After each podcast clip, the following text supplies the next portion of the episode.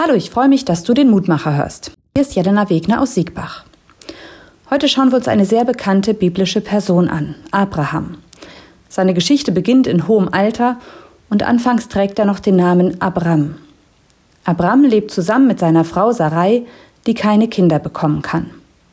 Eines Tages führt Gott ihn nach draußen vor sein Zelt und sagt zu ihm, Betrachte den Himmel und zähle die Sterne, wenn du kannst.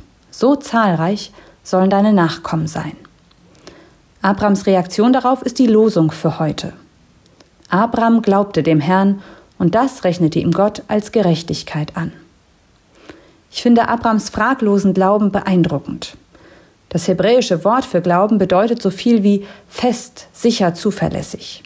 Glauben bietet also einen sicheren Halt im Leben. Wenn ich glaube, dann kann mir genau wie jedem anderen Menschen passieren, dass ich krank werde oder dass geliebte Menschen sterben oder dass das Leben nicht so läuft, wie er hofft.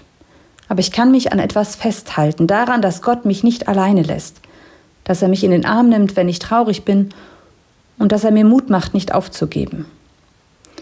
In einem Lied wird der Glaube an Gott so beschrieben, du bist mein Zufluchtsort. Ich berge mich in deiner Hand, denn du schützt mich, Herr.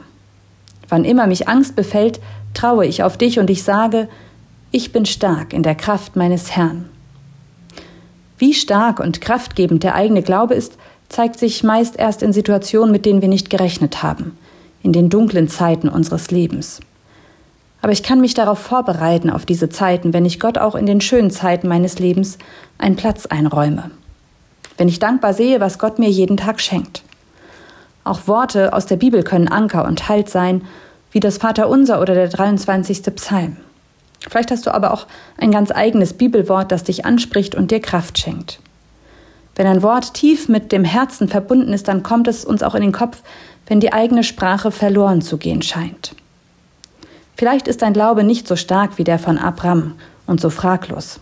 Das macht nichts. Ich glaube, Gott freut sich über jeden noch so kleinen Versuch, den wir machen.